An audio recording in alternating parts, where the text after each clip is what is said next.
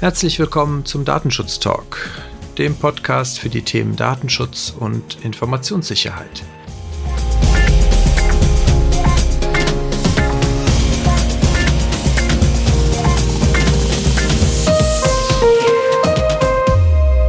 Nachdem wir nun bereits mehrere Folgen zu Datenschutzthemen gemacht haben, glaube ich, wird es langsam mal Zeit, dass wir uns dem Thema Informationssicherheit etwas mehr widmen. Mein Name ist Heiko Gossen und ich begrüße heute meinen Kollegen Stefan Auge in unserem Datenschutz-Talk. Hallo Stefan. Hallo Heiko. Stefan, du bist seit Sommer 2015 bei der Migosense als Berater für Informationssicherheit und bist auch Auditor in den Standards ISO 27001, CRITIS, IT-Sicherheitskatalog und auch weiteren Standards. In der Rolle bist du auch als Auditor beim TÜV Rheinland zugelassen. Und ich denke, damit kann ich mit Fug und Recht behaupten, dass du der Experte innerhalb der Migosense für unser heutiges Thema bist.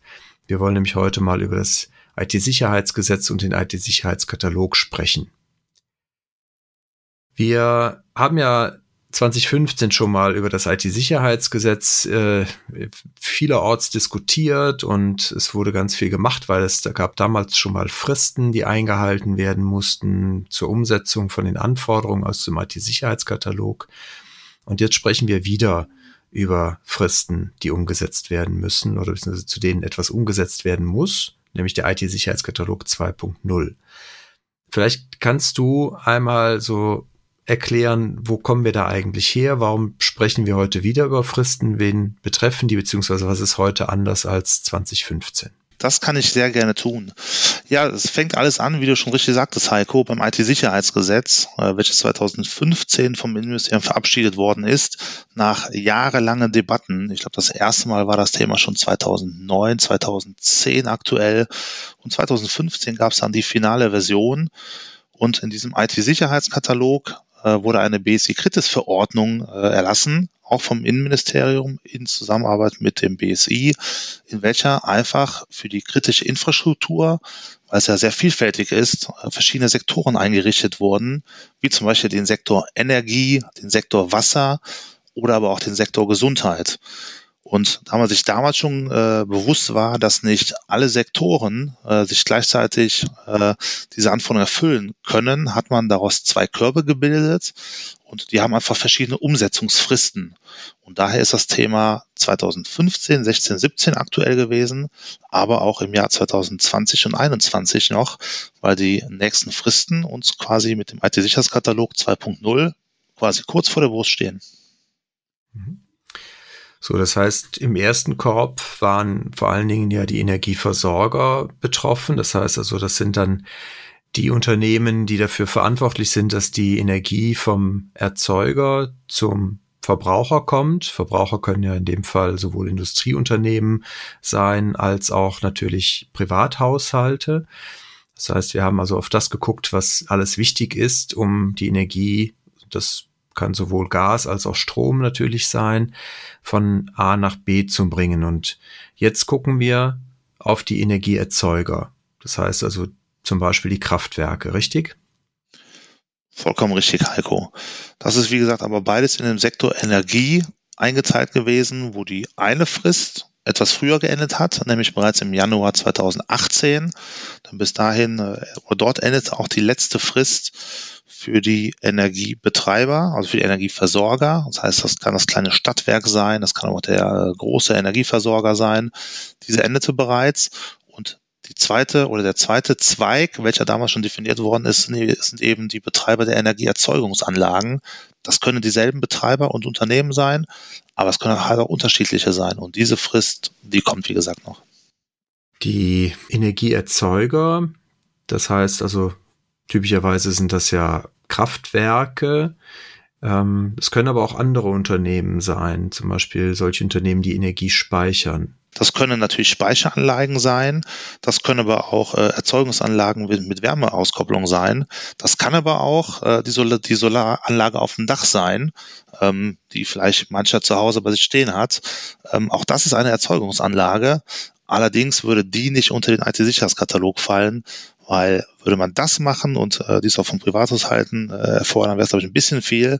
Das heißt, bei diesen Energieerzeugungsanlagen gibt es auch noch gewisse Schwellwerte, die erreicht werden müssen, damit man überhaupt unter diese Verordnung fällt. Wenn ich jetzt also Energieerzeugungsunternehmen bin und mich frage, muss ich da jetzt bestimmte Sachen umsetzen? Äh, falle ich unter diese Schwellwerte beziehungsweise darüber? Äh, wo finde ich jetzt Informationen? Also wo müsste ich jetzt nachgucken, um festzustellen, ob ich das umsetzen muss und dann natürlich, wenn ich es umsetzen muss, wo finde ich, was ich umsetzen muss? Ja, als erstes muss man in der Tat schauen in die BSI-Kritis-Verordnung, weil genau diese das BSI-IT-Sicherheitsgesetz einmal mit den Fakten füllt. Das heißt, das Gesetz gibt den Rahmen, die genauen Schwellwerte und auch die Definition, ob ich unter Kritis falle, das heißt, ob ich ein kritisches Unternehmen bin, die, wie gesagt, kommt aus der Kritis-Verordnung des BSI. Und bleiben wir ruhig bei dem Beispiel der Energieerzeugungsanlagen. Ähm, dort wäre man kritische Infrastruktur, wenn man jährlich 420 Megawatt an Strom produziert oder an Energie erzeugen würde. Das ist ja nicht nur auf Strom beschränkt. Jetzt müssen wir vielleicht mal genauer betrachten, wie kommen wir auf diese 420 Megawatt. Das BSI geht bei kritischer Infrastruktur immer davon aus, dass kritische Infrastruktur die Unternehmen sind, die einen Regelschwellwert von 500.000 versorgten Bürgern über oder Personen überschreiten. Bei diesem Beispiel geht man davon aus, dass der Durchschnittsverbrauch bei mir oder bei dir äh, bei 7375 Kilowattstunde pro Person und pro Jahr ist. Und wenn man das mal die 500.000 versorgten Personen nimmt, kommt man eben genau auf diese Schwelle von 400, 420 Megawatt. Das heißt, wenn ich mit meinem Kraftwerk eine äh, mittelgroße Stadt mit vielleicht 200.000 äh, Bewohnern versorgen würde, dann würde das nicht automatisch heißen, dass ich kritische Infrastruktur betreibe, richtig? Stand heute noch nicht. Wenn du sagst Stand heute noch nicht, ist das abzusehen, dass diese Schwellwerte dann sinken? Man kann davon ausgehen.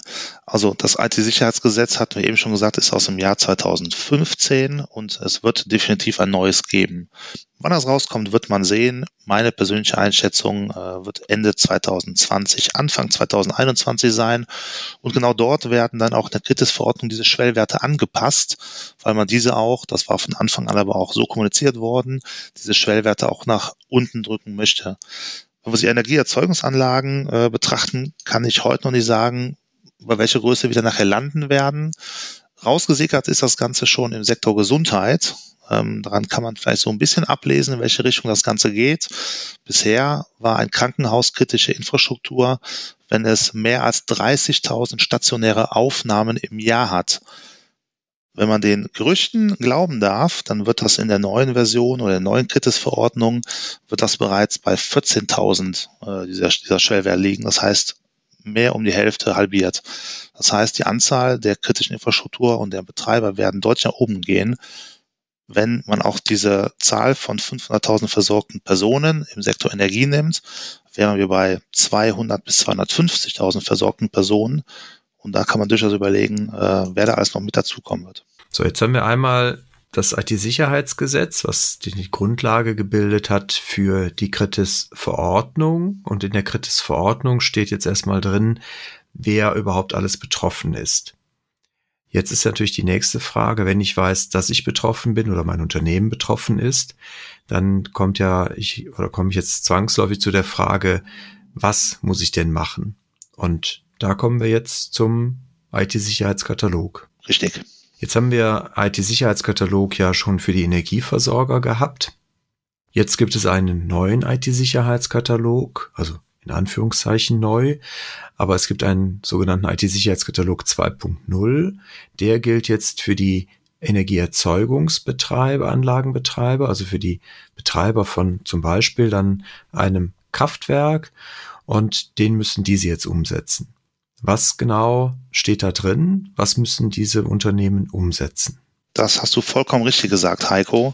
Und in diesem IT-Sicherheitskatalog, äh, der für die Energieerzeugungsanlagen äh, gilt, sind auch genau beschrieben, was eigentlich zu tun ist. Das heißt, was müssen diese Unternehmen umsetzen? Und die wichtigste und, glaube ich, anspruchsvollste äh, Anforderung ist in der Tat die Einführung eines ISMS, als eines Informationssicherheitsmanagementsystems und zwar da auch ganz konkret benannt nach der ISO 27001. Gut, jetzt um eine ISO 27001 umzusetzen, bräuchte man ja noch nicht von einem Katalog zu sprechen. Das wäre ein sehr kurzer und überschaubarer Katalog. Ich vermute mal, da steht ja noch ein bisschen mehr drin als nur diese eine Anforderung. Kannst du da einen kurzen Überblick geben, was da noch alles weiteres drin formuliert ist?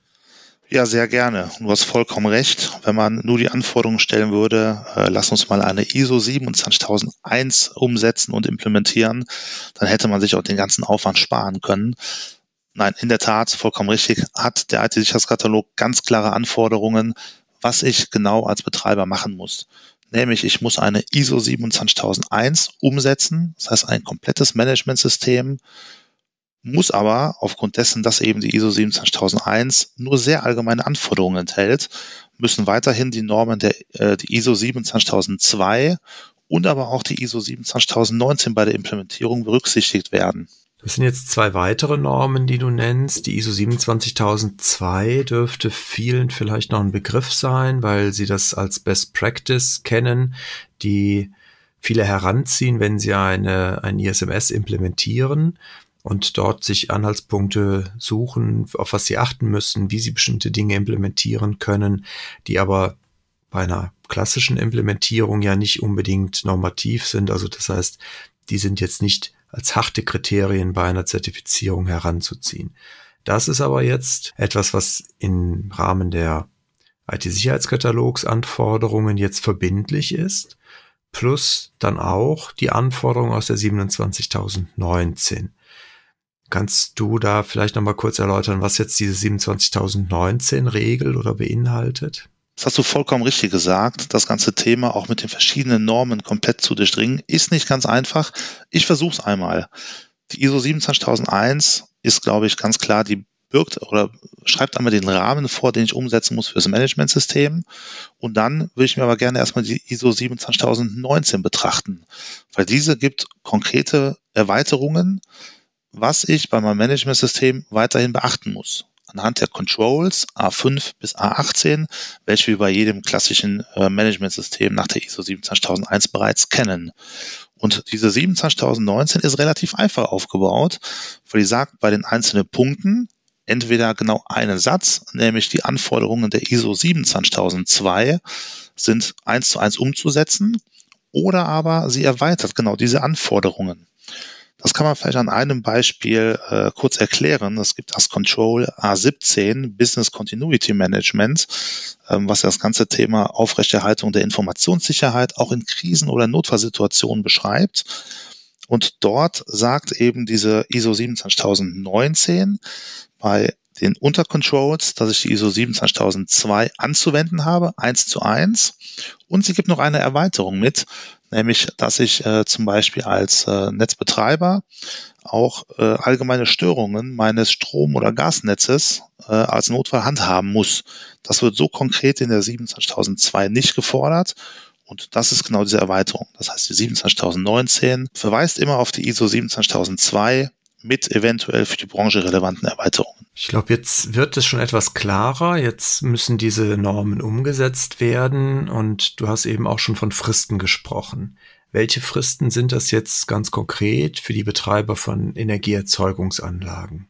Die Bundesnetzagentur hat genau zwei Fristen vorgegeben, nämlich einmal den 28. Februar 2019 diese, wenn man merkt oder wenn man auf den Kalender schaut, diese Frist bereits abgelaufen.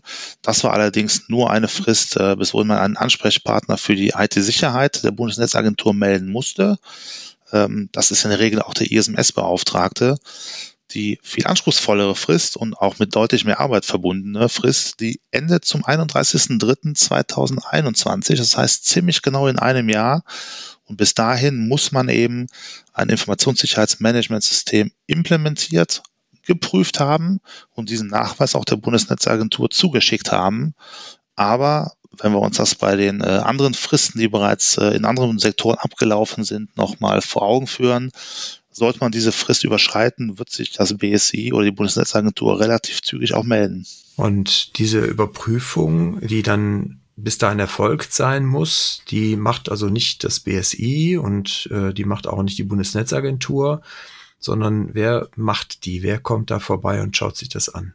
Ja, weder das BSI noch die Bundesnetzagentur hätten überhaupt personell ähm, die Kapazitäten, diese Prüfungen wirklich bei jedem einzelnen Unternehmen durchzuführen. Und deswegen hat man eben ein Konformitätsbewertungsprogramm äh, ins Leben gerufen, zusammen mit der DAX, das ist die deutsche Akkreditierungsstelle, die auch die ganzen Normverfahren so durchführt und hat dann Akkreditierungsstellen zugelassen. Das sind in der Regel dieselben Stellen, die auch äh, eine ein Audit nach der ISO 27001 durchführen. Und genau diese akkreditierten äh, Zertifizierungsstellen dürfen diese Prüfung abnehmen. Und die wiederum haben in ihren Systemen dann auch Prüfer zugelassen, welche die Qualifikation haben, diese Prüfungen abzunehmen. Solche Prüfungen, die gehören dann auch zu den Aufgaben, die du wahrnimmst beim TÜV Rheinland, wenn Unternehmen dort anfragen und entsprechend zertifiziert werden wollen. Auf der anderen Seite aber unterstützt du auch Kunden dabei, sowas vorzubereiten und zu implementieren? Vollkommen richtig. Über den TÜV Rheinland machen wir, wie gesagt, diese Prüfungen und das auch sektorenunabhängig. Das heißt, wir haben ganz viele Netzbetreiber schon auditiert. Wir haben aber auch schon Krankenhäuser und Labore auditiert oder geprüft. Und es werden auch garantiert noch Energieerzeugungsanlagen äh, mit dazukommen dasselbe, wie gesagt, gilt auch für die Beratung. Auch da haben wir ja Labore unterstützt, äh, das heißt diverse andere Kritisbranchen, aber auch äh, sehr stark den Bereich der Energieversorgung, das heißt die, die Netzbetreiber. Und in der Regel oder ganz oftmals ist es auch so, dass ein Energieversorger auch ein Energieerzeuger ist. Das heißt, für die wird diese Frist quasi jetzt auch nochmal äh, relevant werden. Dann glaube ich, ist es jetzt schon mal etwas klarer. Ich hoffe zumindest, dass wir unseren Zuhörern hier einen guten Überblick geben konnten. Erstmal ganz herzlichen Dank an dich, Stefan, für deine Erläuterungen.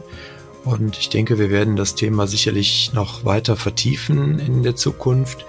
Falls Sie als äh, unsere treuen Zuhörer hier bestimmte Wünsche haben, wo wir nochmal genauer drauf schauen sollten oder wenn Sie Feedback für uns haben, schreiben Sie uns gerne eine E-Mail an datenschutztalk.migosense.de oder kommen Sie gerne auf unsere Webseite unter Podcast und dort können Sie zu den einzelnen Folgen natürlich auch Kommentare hinterlassen. Wir freuen uns aufs Feedback. Dir, Stefan, ganz herzlichen Dank. Sehr gerne. Und in diesem Sinne bleiben Sie uns gewogen und vor allen Dingen bleiben Sie gesund.